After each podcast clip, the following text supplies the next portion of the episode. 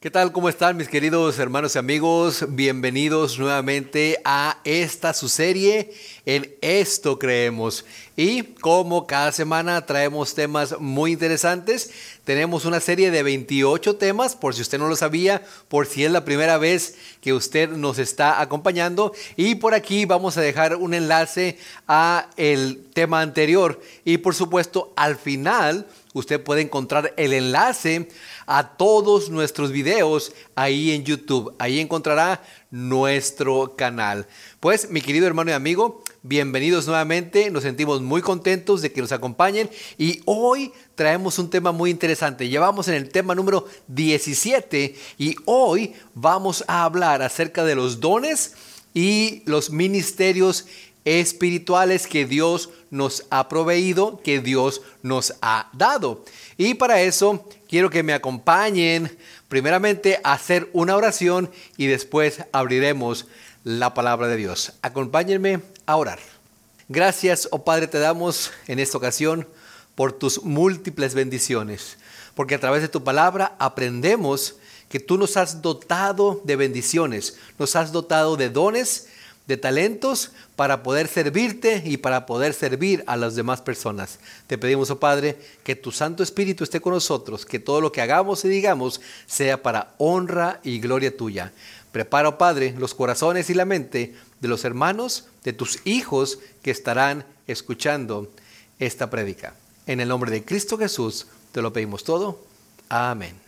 Bueno, mis queridos hermanos y amigos, como estábamos diciendo, es el tema número 17 y vamos a hablar acerca de los dones y los ministerios espirituales, los cuales Dios nos ha proveído a cada uno de nosotros. Sí, mi querido hermano, a todos nos ha dado dones.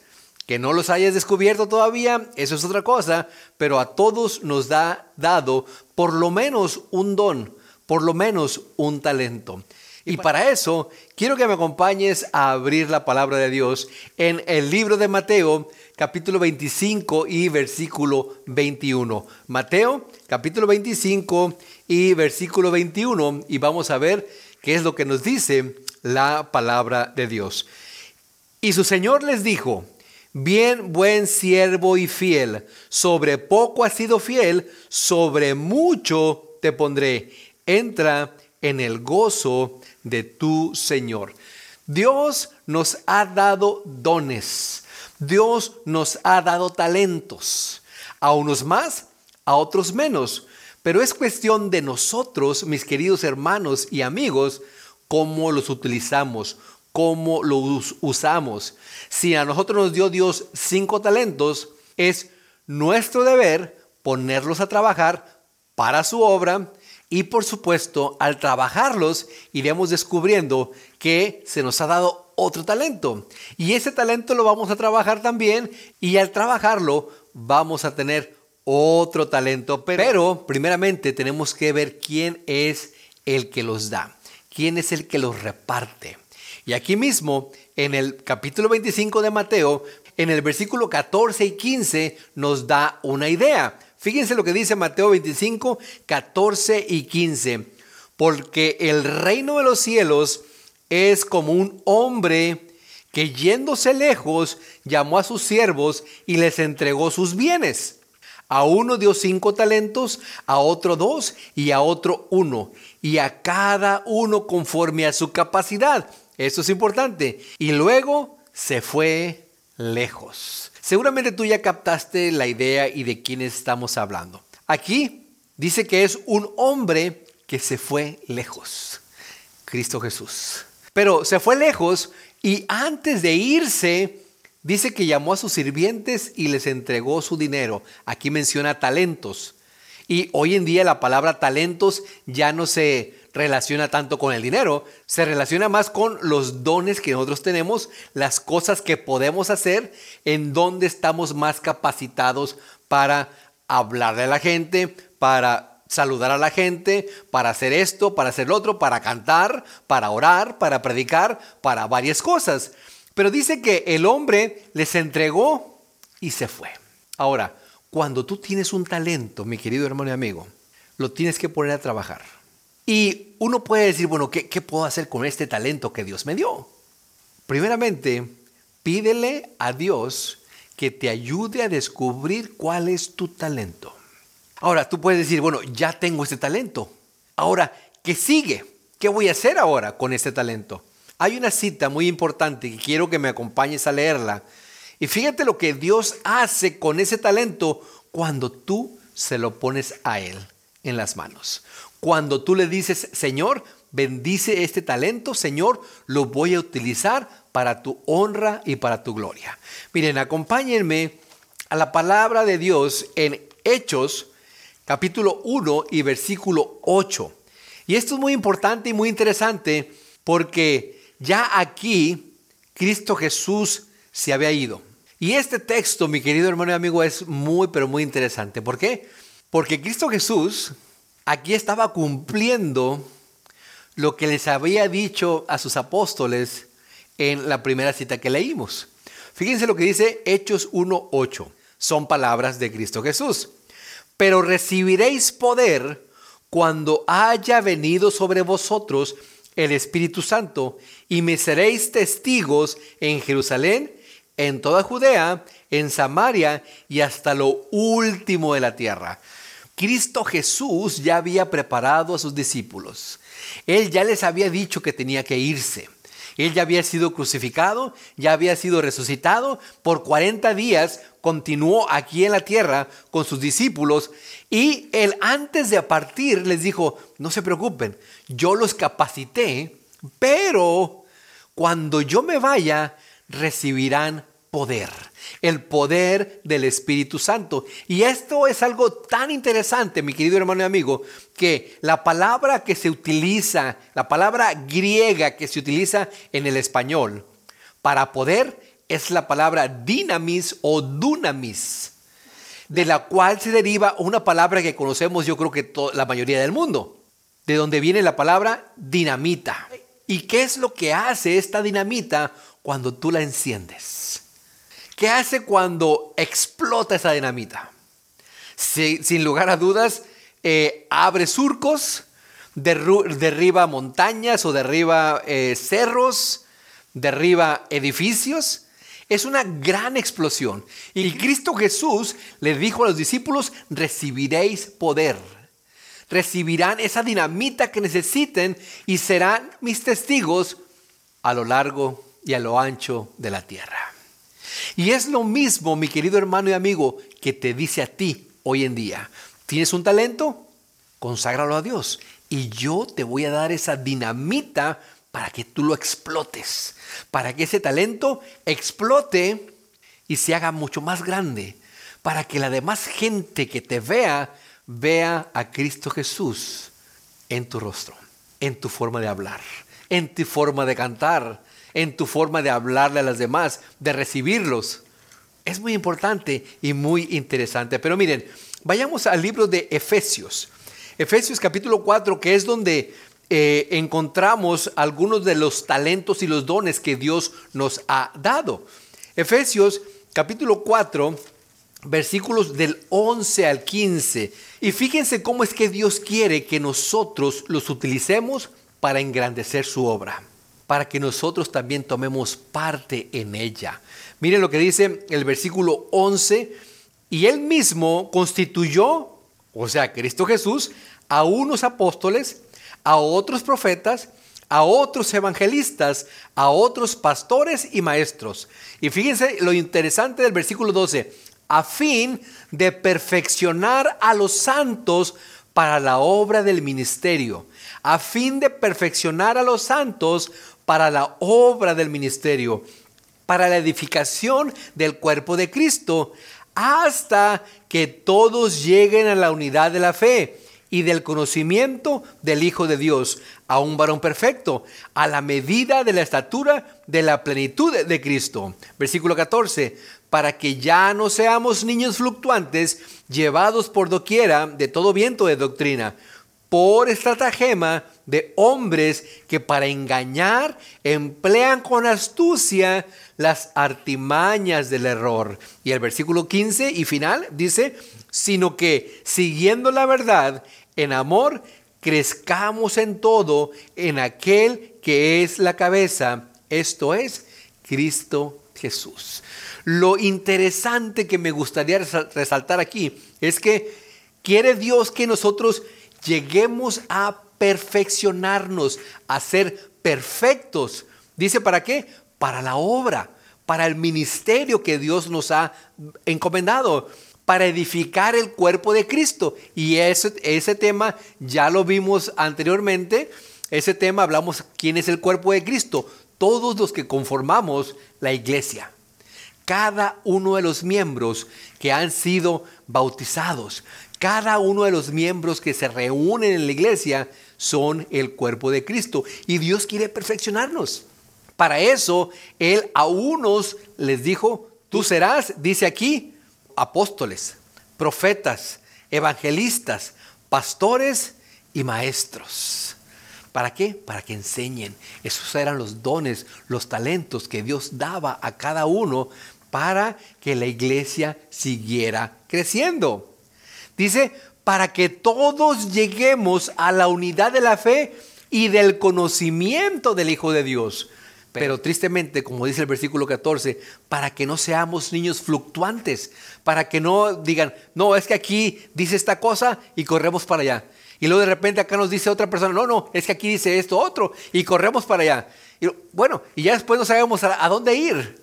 Bueno, para eso nos dice que Dios nos dio talentos.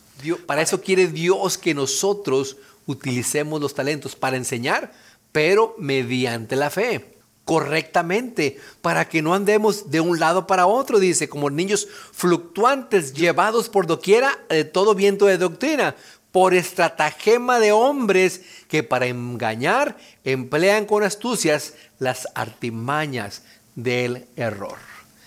Y hoy en día, mis queridos hermanos amigos, ¿cuántas personas hay, pastores, maestros, que se dicen ser sabios y enseñan mal? No enseñan conforme a la palabra de Dios, enseñan errores y tienen iglesias llenas. Ahí también pudiéramos decir que no tanto es culpa de la persona que estaba eh, predicando y engañando a la gente, sino también de la gente que no quiere estudiar, no quiere leer y que no se hace preguntas.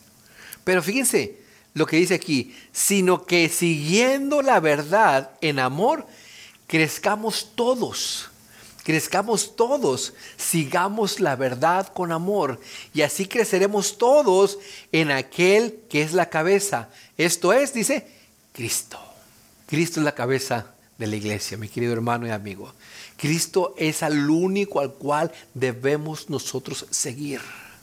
Él es el que nos ha dotado de los dones. Él es el que nos ha dado talentos. Y, él es, y es a Él a quien debemos pedirle que por medio del Espíritu Santo nos dé esa dinamita que necesitamos para explotar y que la gente crea en Cristo Jesús, crea en su reino, crea en Dios. Aquí hay una palabra clave, mi querido hermano y amigo. Dice que en amor. Y Dios quiere que nosotros crezcamos más que nada en amor. Porque, porque es muy importante. Porque Él vino, Cristo Jesús vino y mostró amor.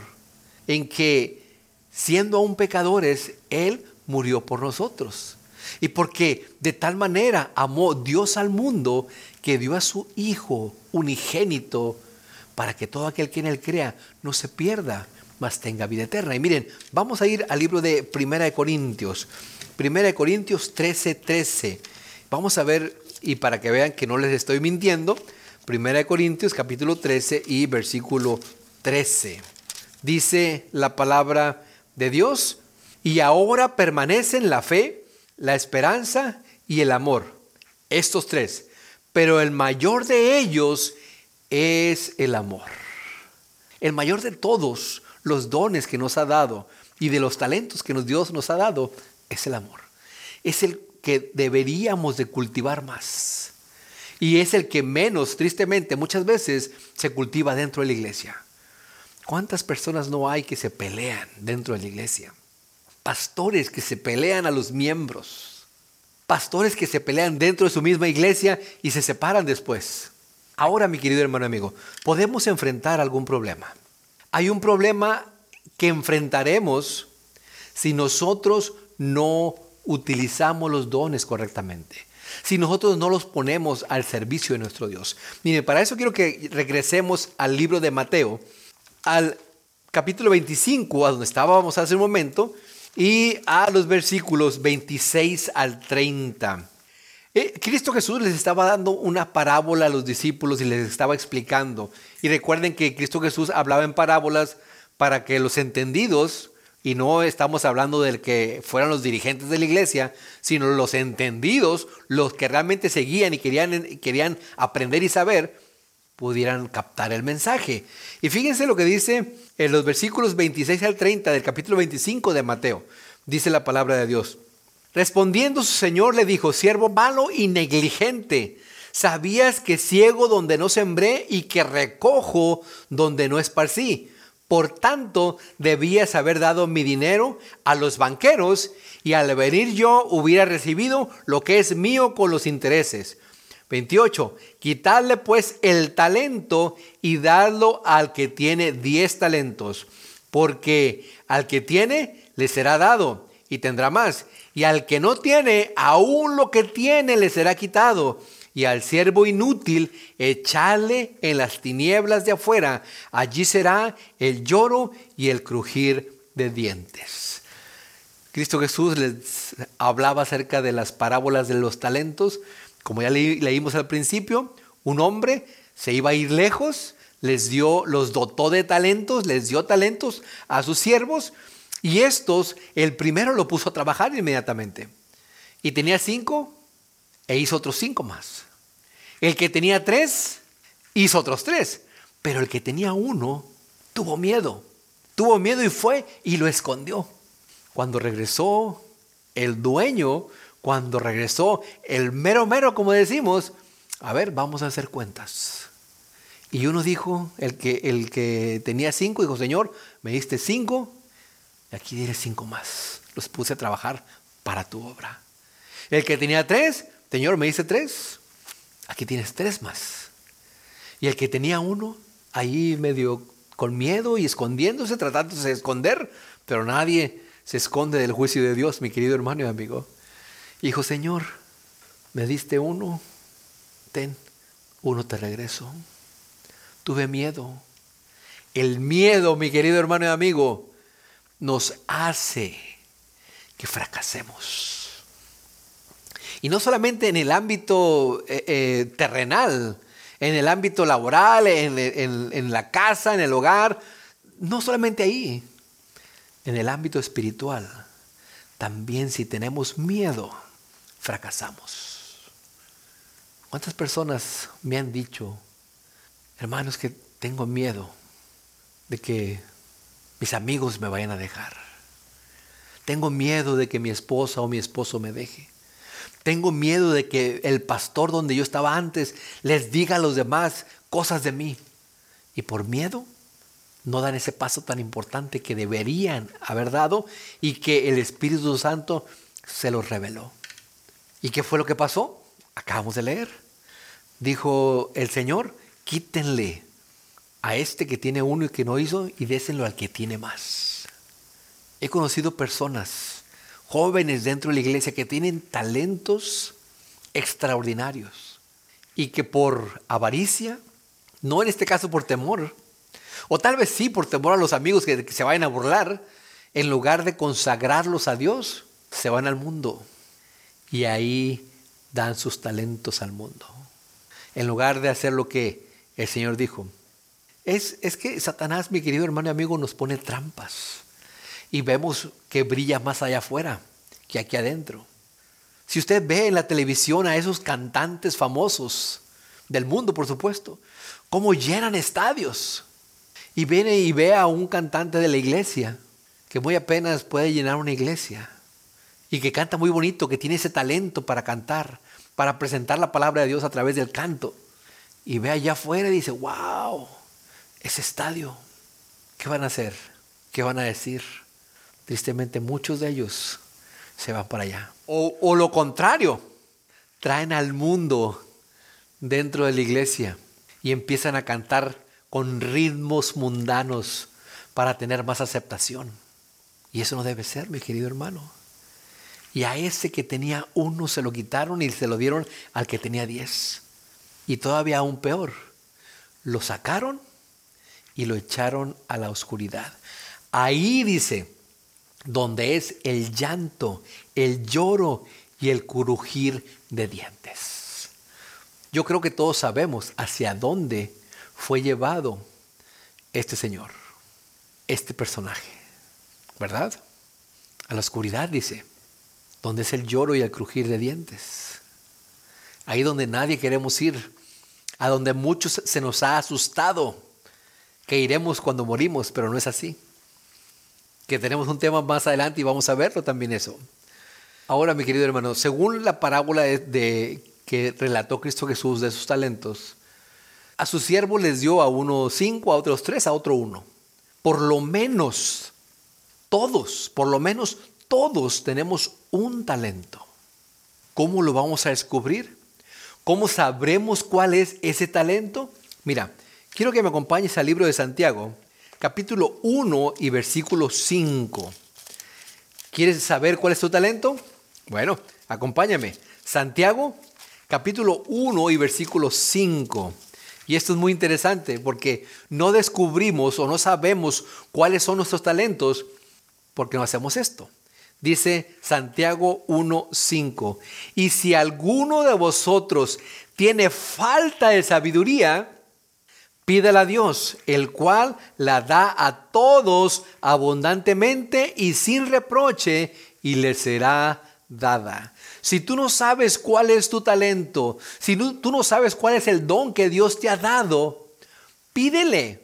Dame sabiduría, Dios. Órale, Señor, por favor, necesito sabiduría porque no sé cuál es mi talento. Dice, Él te va a dar abundantemente. Y tú podrás descubrir cuál es tu don, cuál es tu talento. Y tú podrás ponerlos a trabajar para la obra de Dios.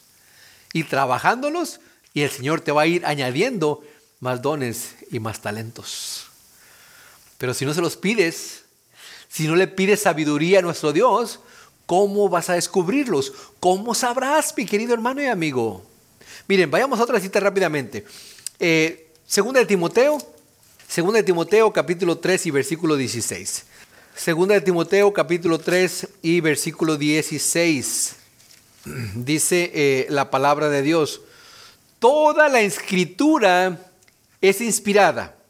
¿Inspirada por quién? Dice por Dios y útil para enseñar, para redarguir, que quiere decir para reprender, para corregir, para instruir en justicia.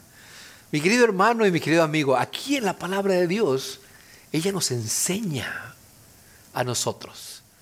Tal vez ya tengas un don y lo has puesto a trabajar para la obra de Dios y tú al empezar a aprender, a leer, a estudiar, Dice que la escritura te va a enseñar cuál es el siguiente paso a seguir. ¿Qué es lo que tienes que hacer? Te va a reprender, te va a redarguir para que tú dejes ciertas cosas que no son necesarias, que tal vez tú estarás haciendo dentro de tus talentos y que tal vez tú, que tal vez no, no es que no es que no sea necesario tu talento, pero que tal vez a tu talento le estás poniendo cosas que son mundanas y que no es necesario hacer eso para que tu talento brille.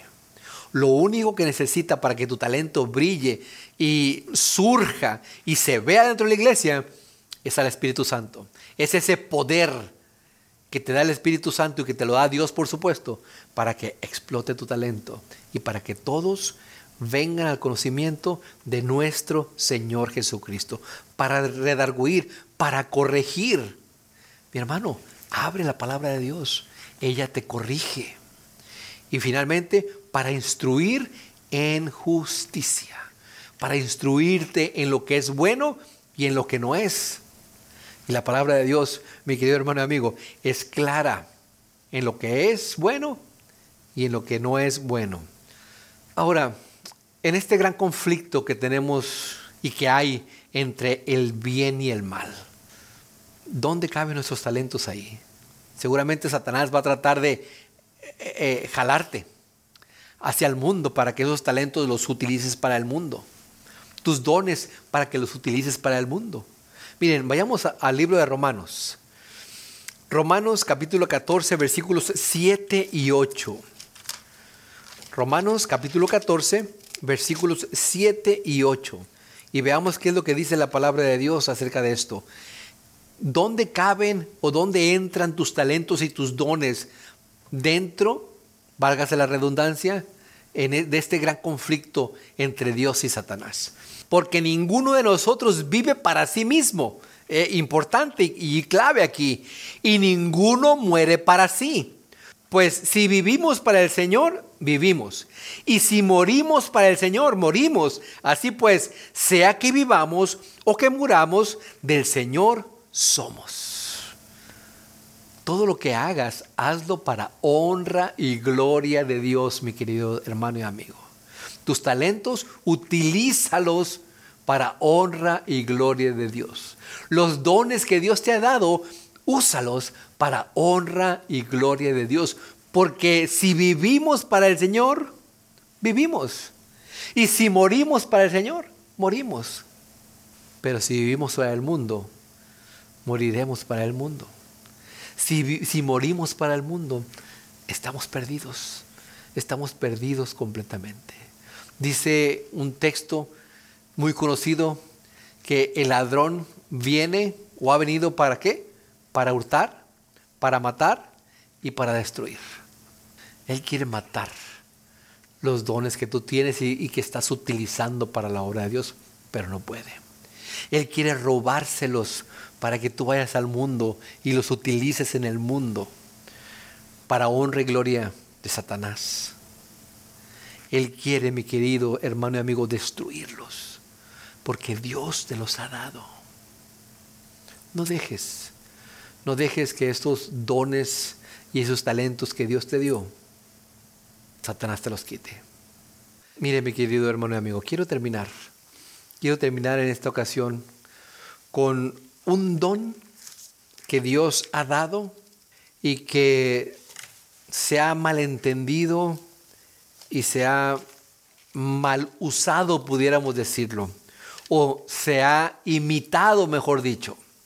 Satanás es muy astuto, mi querido hermano y amigo, y él trata de destruir, y él trata también de, de cambiar, y él trata de imitar, y él trata de que tú pienses y creas que lo que tú estás haciendo es de Dios o viene de Dios.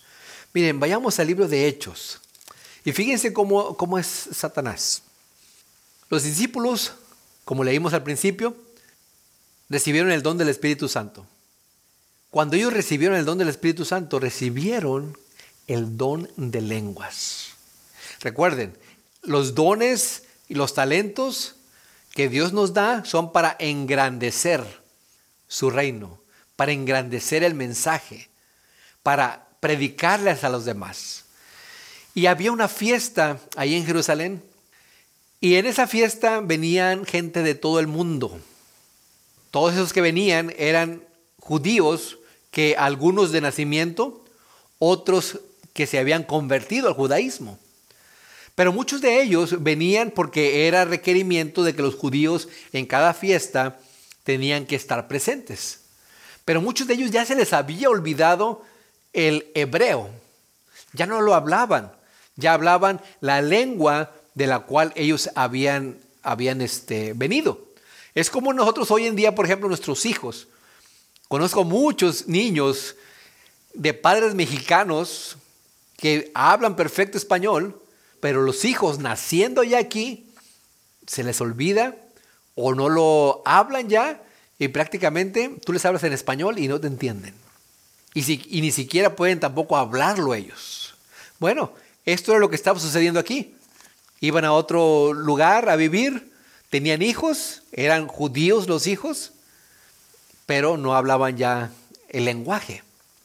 Y dice aquí que cuando ellos recibieron el Espíritu Santo, empezaron a hablar en lenguas. Ahora, muchos piensan, muchos creen que este don que Dios les dio a los discípulos todavía está hoy en la iglesia, como ellos lo creen, no como dice la Biblia. Hay muchas iglesias tristemente evangélicas que piensan que el don de lenguas es decir palabras, o mejor dicho, hacer sonidos que supuestamente son don de lenguas. Pero miren lo que dice la palabra de Dios. Dice el versículo 4, y fueron todos llenos del Espíritu Santo y comenzaron a hablar en otras lenguas según el Espíritu les daba que hablasen. Muy bien, pero miren lo que pasó. Moraban en Jerusalén entonces judíos, varones piadosos de todas las naciones bajo el cielo. Y hecho este estruendo, se juntó a la multitud y estaban confusos, porque cada uno les oía hablar en su propia lengua. Miren lo que se dice aquí. Cada uno les oía hablar en su propia lengua. Aquí pueden decir, bueno, eh, aquí no está diciéndolo. Pero miren lo que sigamos leyendo. Dice el versículo 8, ¿cómo pues les oímos nosotros hablar cada uno en nuestra lengua en la que hemos nacido? ¿Se da cuenta? Gente de otras naciones entendiendo el mensaje, vamos a decirlo en, en, términos modernos, en inglés, en francés, en africano, en alemán, en japonés. ¿Por qué? Porque todos habían venido aquí a Jerusalén. Y los discípulos, lo, más sorprendente para estas personas es que los discípulos jamás habían ido a esas tierras y jamás habían aprendido ese lenguaje, ese idioma. Por eso se llama lenguaje, porque es de lengua. Y se les dio el don, de lenguas. ¿Sí? Y fíjense lo que dice el versículo 9. El versículo 9. Partos, medos, elamitas y los que habitamos en Mesopotamia, en Judea en Capadocia, en el Ponto y en Asia, en Frigia y Panfilia, en Egipto y en las regiones de África, más allá de Sirene, y romanos aquí residentes, tanto judíos como prosélitos. Cretenses y árabes, les oímos hablar, nuevamente dice el versículo 11, en nuestra lengua las maravillas de Dios. Y estaban todos atónitos y perplejos diciendo unos a otros, ¿qué quiere decir esto? Y lo que siempre suele suceder, llegó alguien por ahí, no les hagan caso, dice el versículo 13, están borrachos. Mi querido hermano y amigo, Dios tiene y ha dado dones y talentos preparados para todos y cada uno de nosotros. Él quiere que los pongamos a trabajar para su obra. Él quiere que pidamos el poder del Espíritu Santo, que hará que este talento se engrandezca para que la iglesia crezca. Para que si tú eres maestro, te va a dar el don de enseñar. Si tú eres cantante, te va a dar el don de cantar, de cantar bonito, de cantar entonado, de llegar al corazón de los hermanos, de las personas. Si tú eres predicador, te va a dar el don, te va a dar ese talento para que tú lo vayas perfeccionando por medio del Espíritu Santo conforme tú lo vayas pidiendo. Y llegará el momento que ya no vas a tener que leer. Llegará el momento que tú ya lo vas a poder hacer hasta de memoria. Pero Dios es el único que se debería de llevar la honra y la gloria por los dones y talentos que tú tengas. Es por eso que nosotros como cristianos adventistas Creemos en los dones y en los ministerios, en los talentos espirituales que Dios ha dado a cada uno de nosotros para engrandecer su obra, para engrandecer su gloria, para engrandecer su iglesia. Que el Señor te bendiga. Nos vemos la próxima semana. Hasta luego.